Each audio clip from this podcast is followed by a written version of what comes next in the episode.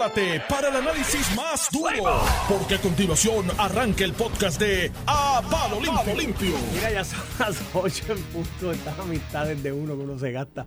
Anthony Maceira con nosotros, señoras y señores. Buenos días. Buenos días, Normando. Buenos días, mente maestra, Iván y el pueblo de Puerto Rico nos sintoniza. Ramón Rosario Cortés, ¿está de vacaciones o anda? Está en una trabajando? patriótica. Está en una acción patriótica, un viaje oficial. Un viaje. Ok, ya oficial.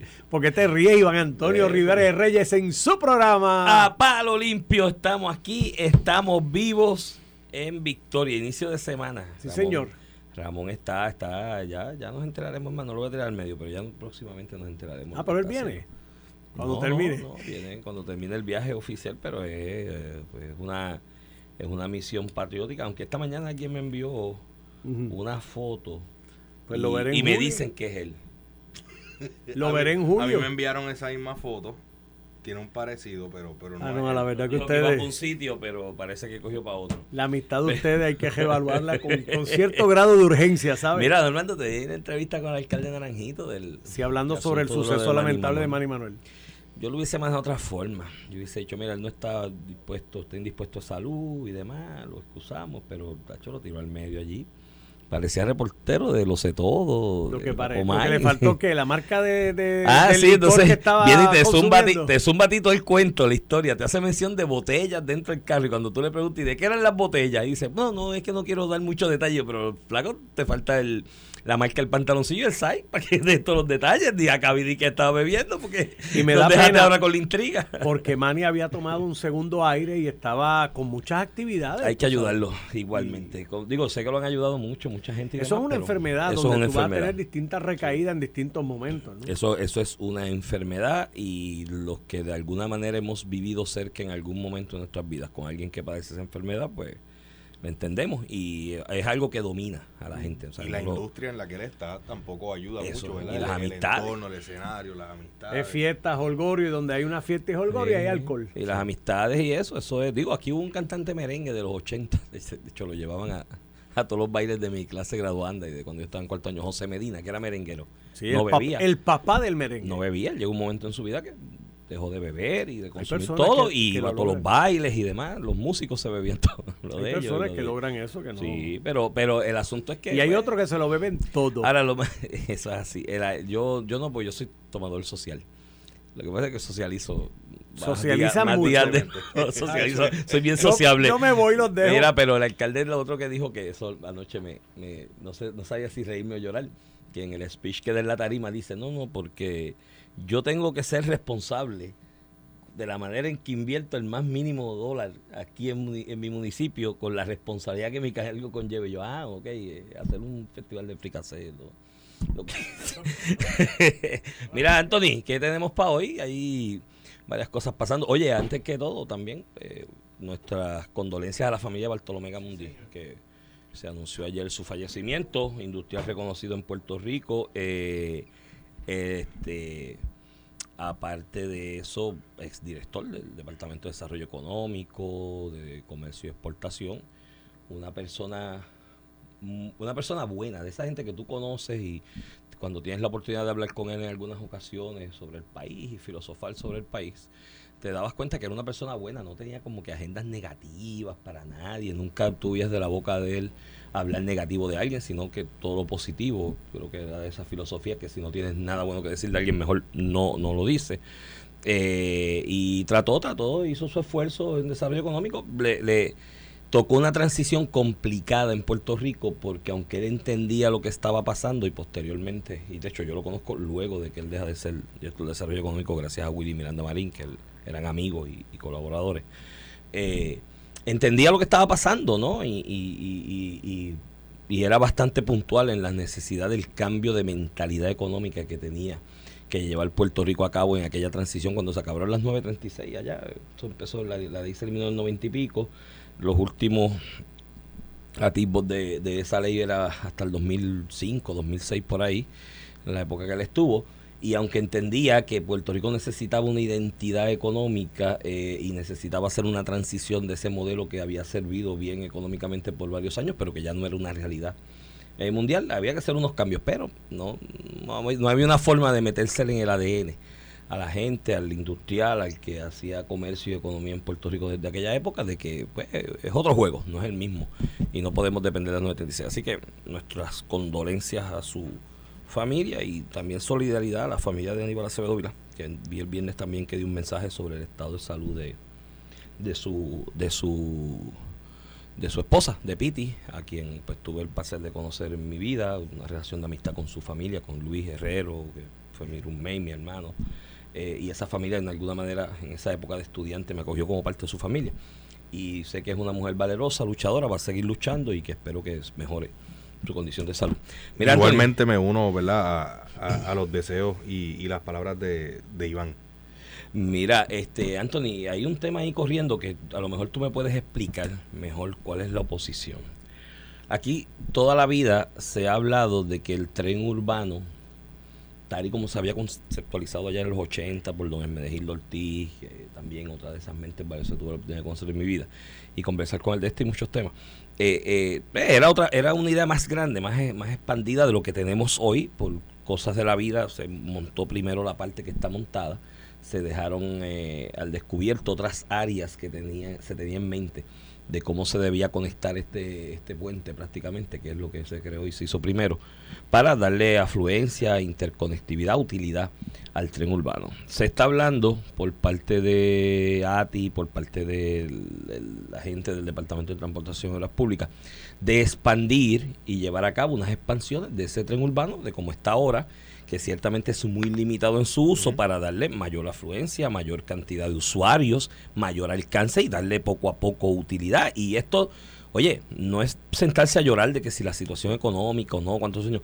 Nos puede tomar esta expansión 100 años, un cantito en 5 o 6 años, otro cantito, pero tenemos que ir pensando qué país queremos en 100 años, ¿no? Y posiblemente debe ser uno centrado en una transportación colectiva, eh, pública colectiva coherente, ¿no? Eh, y, entonces ahora se está hablando de expandir esta parte de, Sagrado Corazón. Se dice por equivocación hasta el centro de convenciones y, y, sí, allí habría una parada y demás, pero la idea que lleva esto más a fondo, más a largo plazo, es que desde allí, desde esa parte del, del, Sagrado Corazón del puerto, ¿no? Y, cuando llegas al centro de convenciones, esa parte del puerto, porque allí hay un puerto, by the way, salen cruceros y todo. Ahí es más fácil hacer algún tipo de interconexión hacia la isleta del viejo San Juan que hacerlo por el puente dos hermanos y aquella intersección que es muy complicada. Entonces, si se llega ahí, ahí llegas con un puentecito a la isleta de Viejo San Juan y se habla en el futuro de tener un Viejo San Juan caminable, ¿no? que se limite el uso de los vehículos de motor por distintas razones, entre ellos la, la, preservación de la estructura histórica ¿no? y de las calles. Entonces, está todo el mundo ahora oponiéndose y todos los días veo una oposición. Y la última que veo es, y que se resalta hoy en uno de los periódicos del país, esta noticia primera es que no puedes expandirlo por Santurce porque vas a desplazar las comunidades. Me perdí. Me perdí en esa porque yo he tenido el placer, el privilegio de, por cosas del destino, vivir en ciudades que tienen sistemas de transportación, metro, trenes, coherentes, grandes. Y, es, es, todo lo contrario, alrededor de esa transportación pública colectiva eficiente es que se crea ciudad y se hacen edificios y proyectos de vivienda y se alimenta la cantidad de, habitantes que hay y los, las casas, apartamentos, los bienes inmuebles adquieren valor porque tienes alrededor. Entonces, te venden, de hecho, cuando te los venden y te los ponen para alquiler, estás a cinco minutos de la estación del metro. Estás a tres minutos de la estación. De... Entonces, aquí al revés, explícame porque me perdí. A lo mejor tú entiendes el argumento. no, pues mira, eh, eh, eh, como tú dices, ¿verdad? es noticia de primera plana en el Nuevo Día. que dice, plan de expansión cuestiona nueva ruta propuesta para el tren urbano. dice que pese al debate que ha generado, el gobierno justifica la posibilidad de extender el sistema de transportación desde la estación Sagrado Corazón en Santurce hasta el distrito de convenciones en Miramar. Es un reportaje que tiene dos páginas en eh, en el Nuevo Día y esta mañana escuchaba, como tú dices, Iván, una, alguna portavoz hablando de, que esto iba a traer desplazamiento. No obstante, yo, al igual que tú, desconozco las bases para alegar el tema del, desplazamiento. Por el contrario, uno va a, como tú dices, ciudades de New York, New Jersey, eh, Pensilvania, etcétera, y precisamente la transportación colectiva efectiva cuenta con un sistema de, de, tren robusto, sólido, bueno, eficiente, que te lleva de punto A a punto B, típicamente punto A y punto B, pues son puntos de interés, alto interés turístico, ya sea eh, estadios de béisbol, canchas de baloncesto, el centro de Manhattan, etcétera, pero en el medio de todo eso, pues hay paradas en, en ¿verdad? En, distintos sectores. Y eso precisamente es lo, lo que explican eh, el director de ATI, el ingeniero Josué Menéndez Agosto y la secretaria del Departamento de Transportación y Obras Públicas, la ingeniera Eileen Vélez Vega, quienes dicen, mira, aquí se está hablando de llevarlo de Sagrado Corazón al distrito de convenciones, pero la idea es que, durante, que en el transcurso de eso se identifiquen paradas y queremos identificar las, las paradas más efectivas. Eh, entonces, pues se les cuestiona que por qué ahora el, el, tema del dinero y algo que creo que es importante destacar, según explican ellos, el gobierno federal actualmente está brindando dinero para, diseño de, este tipo de proyectos. El gobierno federal, eh, por ejemplo, el Departamento de Transporte federal anualmente pues publica distintos tipos de grants para proyectos específicos. Cuando yo estaba en la otra de los puertos, te decían, este año los grants competitivos van a ser para las verjas. O este año los grants competitivos van a ser para asfalto, van a ser para, para luminaria, X, Y, Z. Y uno tiene que hacer su planificación basado en, en eso. Pues yo creo que aquí al revés eh, es súper positivo que ellos estén pendientes a, los fondos federales que están disponibles para planificar de acuerdo a eso. Malo sería que estuviesen queriendo hacer esto en un año donde el Departamento de Transporte Federal está enfocado en otro tipo de, de, proyectos.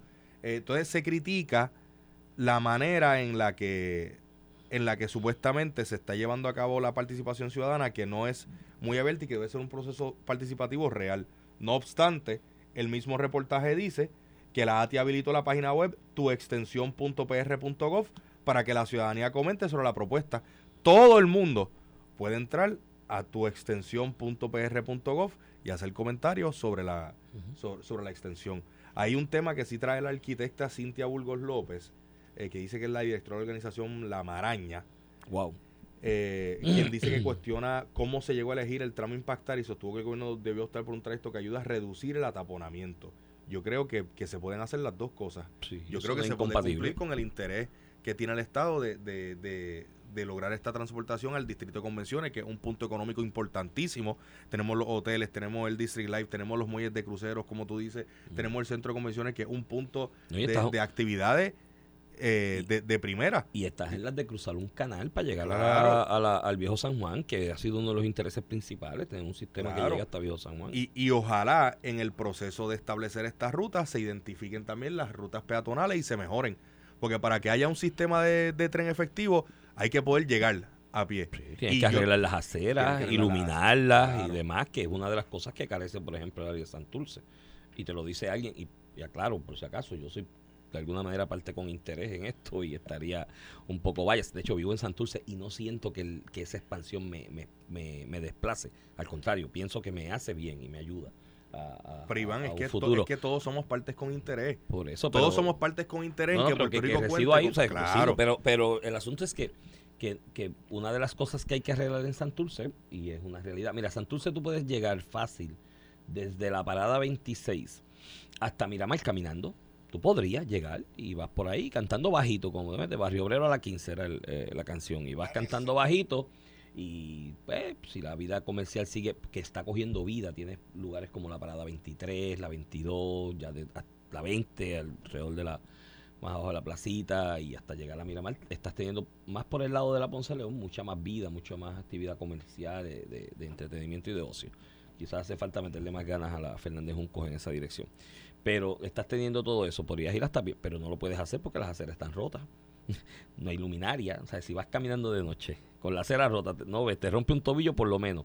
En el peor de los escenarios, ¿qué hace el criminal? Se aprovecha de la oscuridad. Te coge con la esquina oscura y te asalta. Entonces, eh, todo, eso, todo eso tiene que, que, mejorar y ese sistema de transportación colectivo lo mejora porque te va a traer más gente.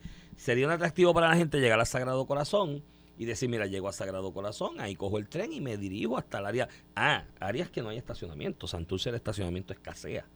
Eh, Miramar, ni te digo, si no encuentras un vale parking o algún, allí hay uno de un supermercado, qué sé yo, pero no, no es que quepa mucha gente. Tampoco. La realidad es que no hay La placita no tiene estacionamiento tampoco, o sea, va ir carísimo. Pues la gente dice, mira, tengo transportación colectiva, cojo la parada más cerquita y camino. Y, me y además me ahorro estar guiando con dos palos arriba, puedo llegar en el, en el tren, ¿no? A la, mayoría de, de, los sitios una vez con este consagrado. Este, y, nunca he entendido la, la, cuestión. Aquí, de hecho, cuando la administración de Santini, y eso me consta, porque personas cercanas eh, trabajaron en el prospecto de financiamiento para ello, era desde la administración municipal que se iba a financiar esa conexión, desde Sagrado Corazón hasta, hasta Viejo San Juan. Eh, ahí después llegó Carmen Yulín y Carmen Yulín, aunque hizo un aguaje inicialmente de que había que rediseñar lo que estaba propuesto por Santini originalmente porque era muy caro y las finanzas del municipio estaban malas, se le llevaron propuestas eh, sobre eso, más económicas incluso, ideas de cómo llevar a cabo esa extensión y después ella pues no creyó en eso y nunca, nunca lo hizo. Pero ahora está ahí el dinero para el diseño, pues aprovechalo y no, ¿sabes? Vuelvo y te repito, no entiendo cuál es el concepto de desplazamiento, al contrario. Yo creo que aquí lo que hay es una intención de bloquear todo lo que sea de alguna manera eh, eh, de desarrollo económico por otras ideas y otras razones que no, no, no son las de qué es lo más que le conviene a la gente. alguien que vive en Santurce ahora mismo, que, dicen que se va a desplazar, al contrario, esa persona se afinca más a su, a su vivienda y su residencia en Santurce porque dice, llego a viejo o ya estoy viejo y tengo que ir al hospital, tengo que ir a tal lugar, tengo que ir a la farmacia, pues voy en el tren, no tengo que tener un carro, ponerme y sacar un carro a guiarlo, si no estoy en condiciones de guiarlo, me sale más económico también moverme los viajes que tenga en transportación colectiva que, que, un carro. Eh, no, entiendo de verdad todavía cuál es la... Que me la Iván, yo creo que más que el desplazamiento, que tú sabes que en Puerto Rico hay unos protestones profesionales que si no se oponen absolutamente todo lo que intenten hacer el gobierno, particularmente cuando se trata de un gobierno PNP, pues no estarían cumpliendo con un solo. Yo creo que de eso es lo que se trata, porque estar trayendo el tema. Yo, yo creo que hay otros argumentos. Está el, el tema del ataponamiento, yo estoy seguro que el DITOP y ATI lo están tomando en consideración porque es sentido común que hay que buscar aliviar el, ataponamiento en el área. Igual, yo supondría. Tú puedes correr un tren por el carril de la está Claro. y no te, no te, no te, no te obstruye el tránsito como está ahora. Otro tema que, que, yo quisiera que forme parte de esto es el, el aeropuerto. Porque así como es importante llevar el, el, el, tren al aeropuerto y lo que se está hablando de algún tipo de método alterno, como podría ser un tren liviano hasta el Bío San Juan, eh, donde yo creo que debió haber llegado el tren desde el principio y, que si no, pues estamos a tiempo para hacerlo es al aeropuerto. Eh, todas las ciudades, eso sí sería un, eso sería un Todas las ciudades que se reputan decentes en el mundo tienen el tren pasando por el aeropuerto, tú sabes, y tienen manera de llegar eh, en, en, tren desde el aeropuerto o en el sistema de metro. y, y, bueno, en esta área de Santurce que dicen que si el desplazamiento, ¿tú sabes cuánta gente trabaja en Minilla? y en los alrededores de Minilla, de servidores públicos, empleados públicos, hay un montón de agencias eh, y varios edificios y se puede masificar más espacio. Allí tú bajas por la Ponce León, haces una parada en la 22 o por la Fernández Junco la 22, en la esquina ahí donde está el hospital y, y Centro Europa.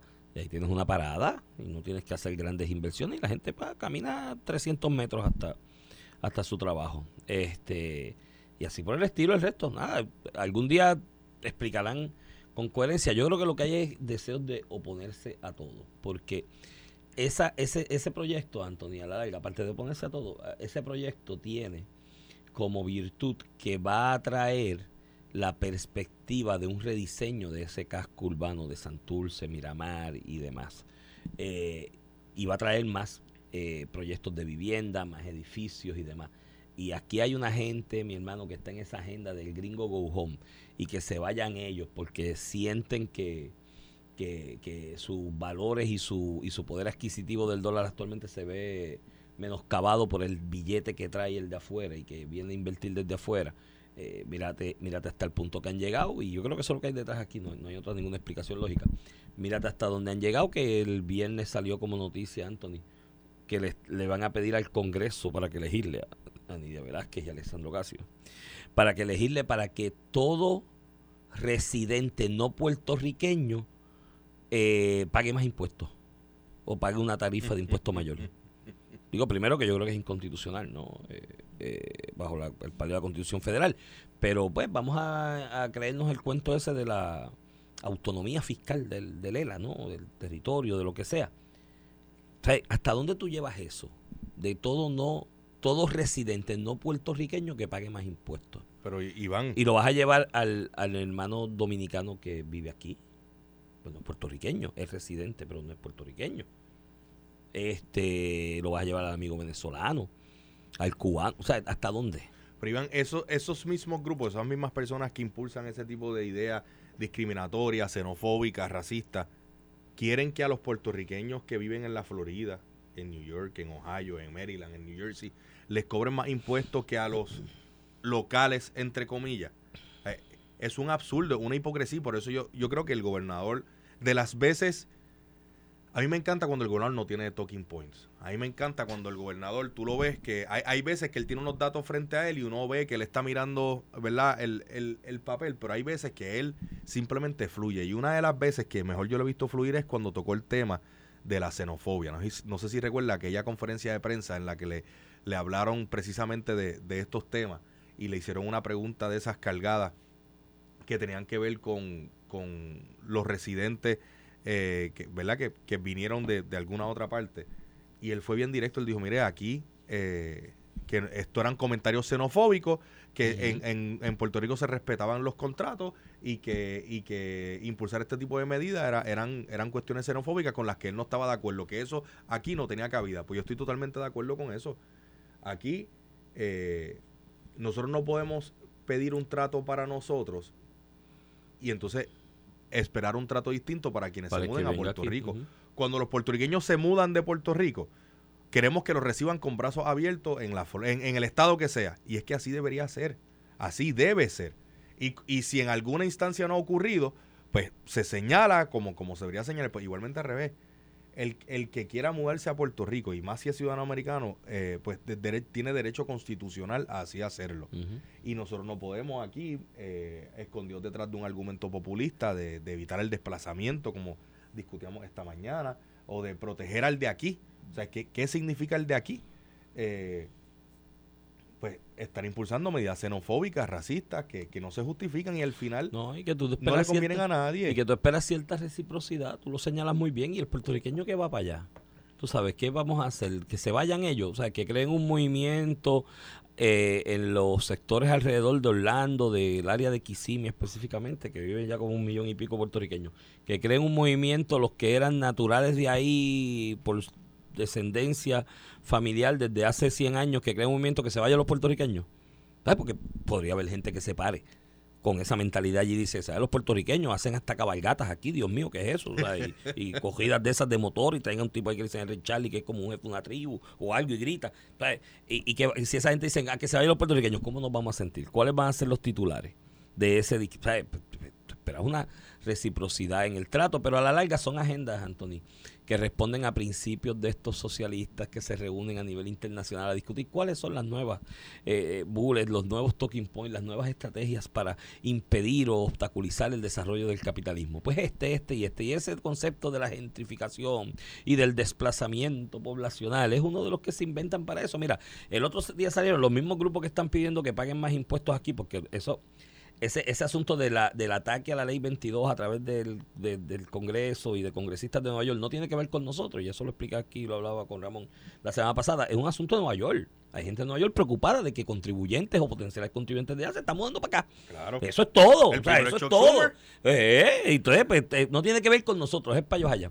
El otro día vi un reportaje en el mismo Nuevo Día, de hecho, noticia portada eh, prácticamente de una señora allá, doña Juanita, no me acuerdo el nombre, que tiene un restaurante en no sé qué parte de Nueva York, que la quieren desplazar de esta gran inmobiliaria capitalista que quiere comprar toda esa área y sacarla de allí. Y entonces, que como ella no se quiere ir, ahora el Estado o la ciudad le pone multas por esto, multas por lo otro. Bueno, si las multas están justificadas, Bruno Proceso se defenderá. Pero que eso es parte de un plan de diabólico. Mire, mi hermano, se llama libre mercado. Hay oferta y demanda. Y pues, doña Juanita, o como se llame, doña Toñita, Toñita, que es una cafetería allá.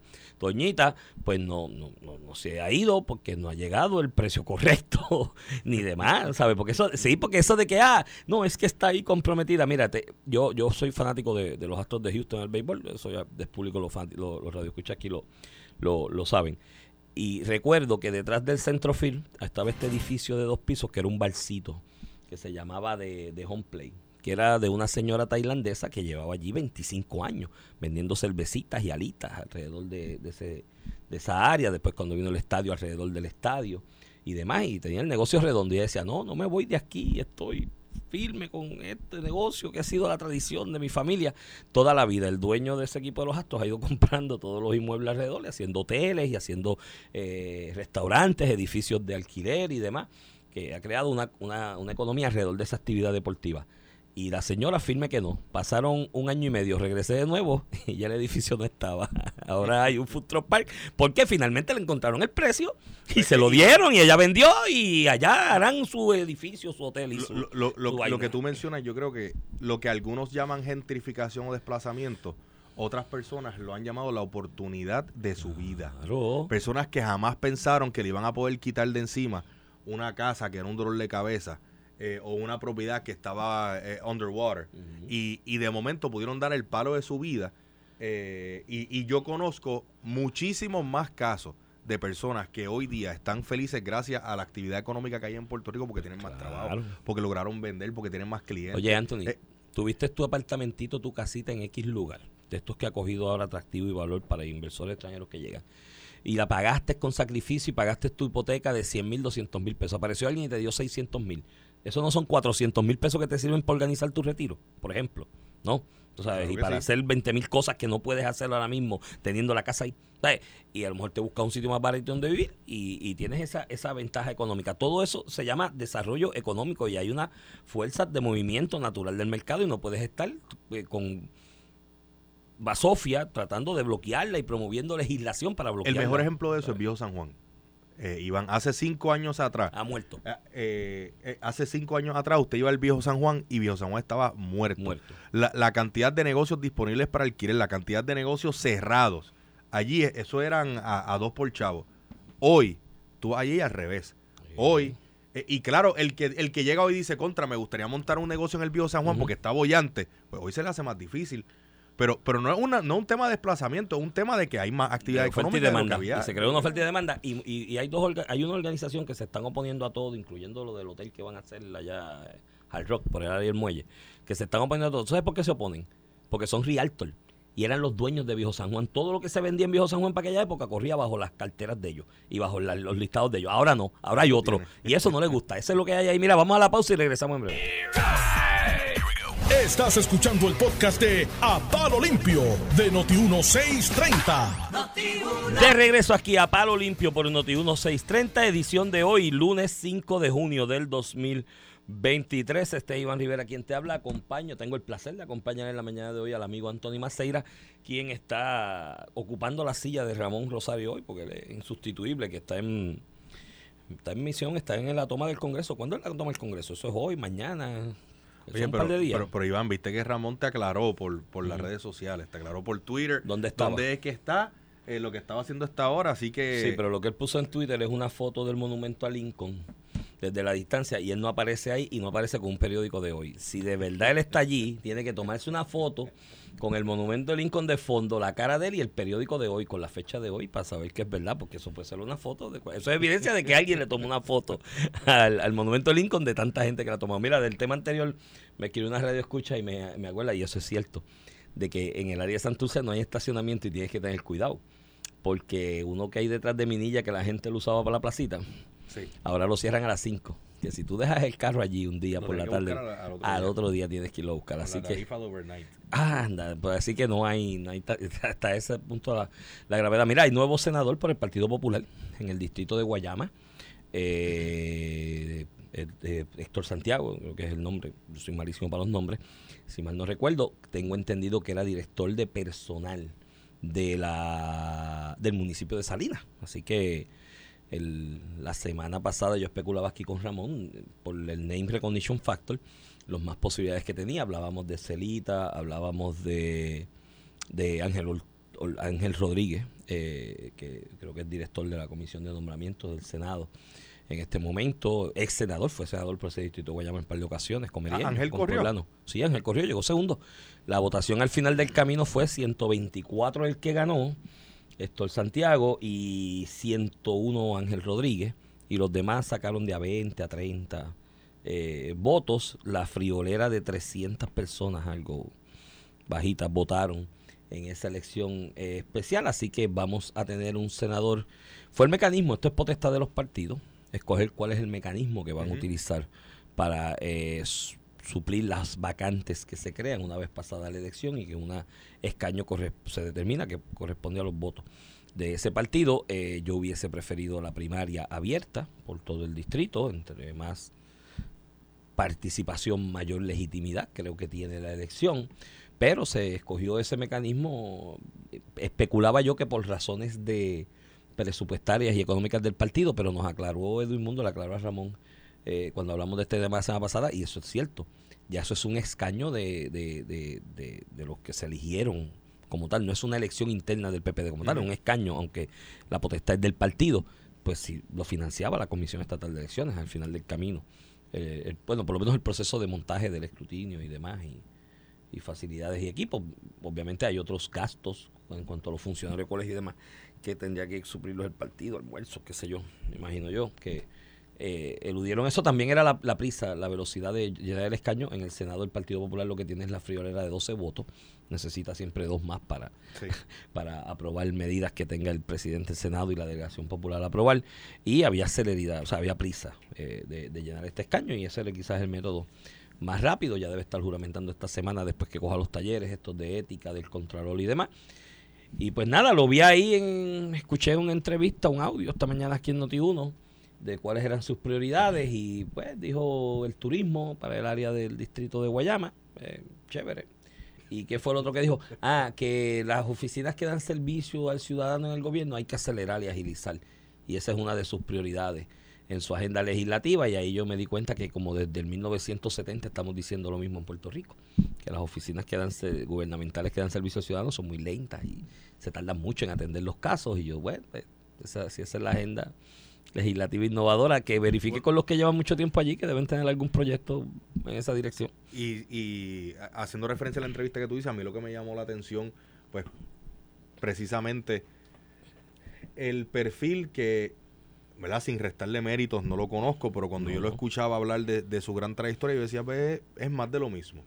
Él hablaba que él fue director de obras públicas de un municipio, que fue director de personal de un municipio, que fue de las operaciones de campo del pasado eh, candidato eh, a, gobernador del, Partido Popular Democrático, que presidió la juventud del Partido Popular a nivel isla, que presidió la juventud eh, popular en, Guayama. Y decía, Ave María, pues él está diciendo ahí todo lo que, lo que no necesitamos como senador. Porque yo creo que, y repito, sin que sea algo directo a él, ojalá y nos pueda sorprender, pero yo decía contra lo que tú dices, alguien que pueda traer ideas nuevas, que pueda think outside the box, que venga eh, a, atender problemas que aquejan al ciudadano real del, del día a día, al pequeño comerciante, a, y, pequeño comerciante me refiero al que tiene dos, tres empleados, el, el que tiene su oficina, porque aquí, tú dices, desde los décadas llevamos hablando que los problemas a resolver son los servicios de las, eh, que ofrece el gobierno a la ciudadanía, que son muy lentos pues se resolvió el, el sesco en gran medida con sesco digital. Pero faltan muchísimos todavía por resolver. Eso no es un tema legislativo, eso es un tema, De, ejecución. Y que va de la mano con, poder renovar hasta cierto punto la, la, fuerza laboral y, con los gobiernos permanentes. Y el uso de la tecnología. Y ese Senado no quiere confirmar un director o director de Ah, te, me adelantaste. Por eso. Ah, mala mía. Pues, Perdón por leerte pues, la mente. Pues, pues, ¿cómo es que se puede lograr muchas de esas transformaciones? Como dice Iván, mediante el uso de la tecnología. Pero esta persona, con el background que, está, que, él mismo presentó, su criterio va a ser uno político. En la entrevista que, dio hoy, la mitad de su experiencia, él estaba hablando de experiencia político-partidista que, oye, que, eh, que, bueno, etcétera. Y por eso ganó, porque claro, ese acercamiento a lo político. Ahora, la elección de él nos trae a un tema, yo creo que más sustantivo que el, senador por Guayama, que es el tema de la segunda vuelta. Eh, hoy. Eso me escribió un radio escucha que si va a haber segunda vuelta porque no tuvo 50 más uno. Pues hay, hay dos comentarios que yo quiero, quiero resaltar. Uno, el del portavoz del Senado, Tomás Rivera Chats, eh, que según publica el periódico Metro, lo voy a citar aquí, Hoy fue la elección para cubrir, esto obviamente una noticia de ayer, hoy fue la elección para cubrir la vacante del senador por el distrito de Guayama. Votaron 382 delegados populares de aproximadamente 540 que tenían derecho al voto. Ninguno obtuvo más del 50%. El que prevaleció, Héctor Santiago, obtuvo 129 votos para un 33%. Sí, con poco más de 100 votos llegó al Senado de Puerto Rico. Sin restarle mérito al senador, es, sin duda, el senador en la historia de Puerto Rico con menos votos que con menos votos llega a la legislatura. Compartió el legislador en redes sociales. Y luego cuestiona si tiene legitimidad el proceso y se deberían realizar una segunda vuelta. Obviamente esto en un señalamiento a la propuesta de, del representante Connie Varela, eh, quien, según yo he dicho, yo creo que lo que está es buscando él una segunda vuelta a su pertinencia en el tema eh, público, luego que Tatito le quitara el tema de la reforma electoral. Pero ahí, e, en ese mismo tema de la segunda vuelta, Iván, hay una columna de lo más interesante en el vocero, que publica alguien que a lo mejor tú, tú, tú puedes saber de lo que te estoy hablando, que se llama se titula Los bueyes frente a la carreta. conozco. La segunda vuelta y otros cambios. Y es una columna en el vocero, eh, publicada por el, escrita eh, por el licenciado Iván Rivera, eh, que está aquí conmigo, en la que discute precisamente el tema de la segunda vuelta, pero lo que me pareció interesante, Iván, es que tú estás a favor de la propuesta. Tú estás a favor de la segunda vuelta, pero no en este momento. En Puerto Rico, no en este momento. Y, y antes que, que tú pases, yo quiero resaltar una parte de la columna, que es la que a mí más me llamó la atención, en la que dice, voy aquí a citar, la, la hipocresía estriba en que en realidad les importa un bledo la democracia. Su intención es bloquear la posibilidad de elección de cualquier candidato a gobernador que se identifique como estadista, en el sentido puertorriqueño del concepto. Muchos de los promotores de la segunda vuelta en nuestra realidad colonial, en el manejo del presupuesto, la posibilidad de establecer cuadros políticos para adelantar, bloquear o retrasar agendas relacionadas al derecho inalienable a la autodeterminación que tenemos como pueblo y luego hablas de que tan es así que estos mismos que promueven la segunda vuelta son los que buscan deslegitimizar el proceso mediante el cual el, más del, 50, del 50% de los electores escogieron la estadidad. Sí, sí. Eh, creo, y esto me parece súper interesante porque yo soy uno que eh, en la semana pasada analizando el tema de la segunda vuelta, siempre hablaba precisamente de que esto es una excusa de, de, de los perdedores unirse y es una agenda precisamente para oponerse a la estadidad. Pero es la primera vez que leo o escucho a alguien que no es estadista hablar de esto de esa manera y, estoy, ¿verdad? Aunque tenga mis reservas con el tema de la segunda vuelta, eh, aunque en Georgia y Luisiana se hace el, famoso rono, pero yo no sé si Puerto Rico estaría, pues, estaría listo para eso. Pero definitivamente hoy no sería un tema democrático la segura vuelta. Hoy, hoy sería simplemente un tema en contra de la estadidad. Sí, porque aparte, o sea, yo no soy estadista, pero tengo que ser honesto intelectualmente hablando, ¿sabes? Y tengo que decirla como las veo. Y sobre todo, aunque no soy estadista, pero una de las cosas que prima en mi agenda, ¿no? De, de, lo que digo y hago públicamente es la descolonización de Puerto Rico. O sea, eh, Anthony, ¿qué, más antidemocrático que la colonia? Que ser una colonia. Dime si hay algo más antidemocrático que eso, donde tú haces una, una, pantomima de elegir oficiales para una legislatura, por ejemplo, que a la larga lo que dicen vale hongo, porque una agencia administrativa a nivel federal te lo puede cancelar, o sino una junta que te envíen, ¿no? Entonces, eh, como creedor y defensor de la democracia, tengo que repudiar de primer plano la condición colonial de Puerto Rico. Ahora bien, si al final del camino lo que decide el país democráticamente en las urnas, y lo decidieron en la elección anterior, es que Puerto Rico debe integrarse a la Federación Estadounidense y esa federación está dispuesta a aceptarlo, pues ¿quién soy yo para ir en contra de eso? Porque si, lo, si, si defiendo o si repudio el colonialismo y defiendo el derecho a la autodeterminación de los pueblos fundamentado en principios democráticos, cuando el pueblo elige uno tiene que entonces eh, irse en contra de la mayoría en, el, en, el, ejercicio democrático, ¿no? Eh, eh, entonces, creo en la segunda vuelta, creo que es democratizante porque ciertamente el 51% de los electores que emitan su voto puede ser una mayoría. Lo demás es una pluralidad de votos. Y máximo cuando tú divides en 3, 4, 5, 6, 7 candidatos a la gobernación, la, la, la, el número base en el en el cual se, eh, se sustenta e, esa elección. Y eso se hace en otros países del mundo. Mencionas muy bien dos estados que tienen of Election, que pues, vienen en aquella ocasión, venía con la intención de bloquear, ¿no? Este, eh, por principios racistas, las posibilidades electorales de grupos minoritarios. Pero, pero eso está en dos estados, está en muchas partes del mundo. Yo creo en eso. Ahora bien, en Puerto Rico, hoy, hoy, esa segunda vuelta no tiene la intención de ser democratizante. Lo que tiene la intención es de bloquear a candidatos estadistas bajo la internalización de que grupos que no son estadistas se han comido la ñoña por un montón de años y han dejado que el, el apoyo a la estadidad siga avanzando y cogiendo fuerza y, y- y- tracción en el electorado puertorriqueño. Entonces, a la larga, esa, esa, esa segunda vuelta se va a convertir en un bloqueo a cualquier intento de descolonización, porque por un lado los independentistas ya ni hablan de estatus, ¿no? Hablan de Juan Dalmao y la figura de Juan Dalmao, y allá los de Victoria Ciudadana no tienen ni estatus, ¿no? Que defiendan en su plataforma programática. Y se va a convertir la segunda vuelta al final del camino en, en un, en un mecanismo para bloquear el avance de la descolonización de Puerto Rico. Y yo digo, mira, yo puedo apoyar y estoy de acuerdo con la segunda vuelta como mecanismo democratizante, pero me tienes que descolonizar Puerto Rico primero. Primero que eso, hay que, cuando descolonicemos, resolvamos el problema del estatus, ahí vamos a estar maduros para ir a segunda vuelta, porque la decisión de los acuerdos que se llegue entre distintos grupos políticos para elegir un gobernador en una o presidente o lo que sea, dependiendo del estatus que se escoja, en una segunda vuelta va a estar fundamentado en las capacidades administrativas de cada uno. En este momento no, mientras no se resuelve el problema del estatus, va a estar centrada en bloquear el avance de un sector eh, que tiene una mentalidad y una filosofía sobre el estatus. Y no, pues vamos a resolver eso primero y después vamos y hablamos de la segunda vuelta. Pero mientras tanto podemos ir hablando de otras propuestas y otras medidas que yo señalo ahí en el, en el, en el, en el artículo, en la columna. La columna está súper interesante, los invito a todos a buscarla en el vocero de hoy. Eh, eh, como siempre, ¿verdad? Iván yo creo que eh, trae un punto súper bueno, eh, desarrollado eh, de lo más bien, pero esta en particular, tengo que decir que Iván, yo creo que es de, mis columnas favoritas. Y esto, y, y, y esto vamos a, extrapolarlo. Yo sé que el comentario que hace Tomás Rivera de Charlo hace con toda la intención de, correrle el sarcasmo ¿no? a, la elección esta que ocurrió en Guayama.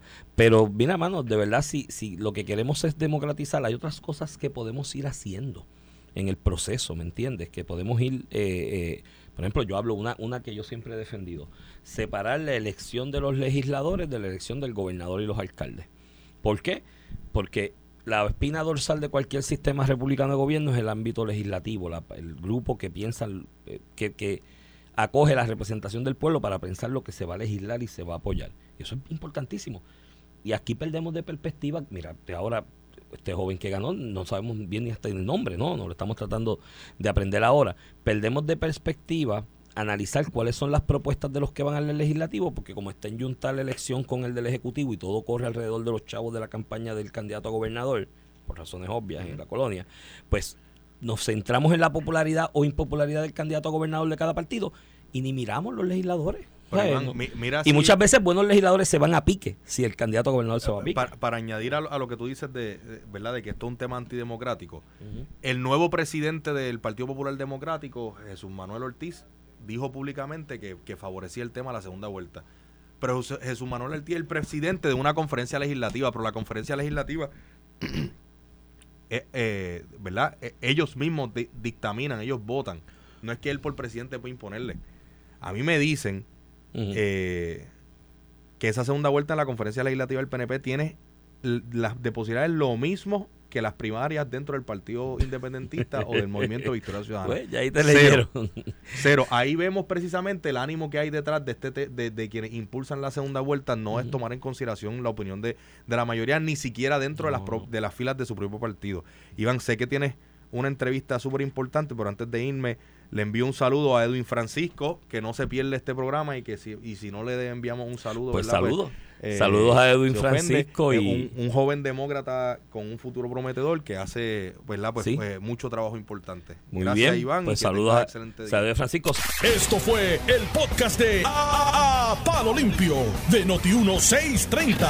Dale play a tu podcast favorito a través de Apple Podcasts, Spotify, Google Podcasts, Stitcher y notiuno.com.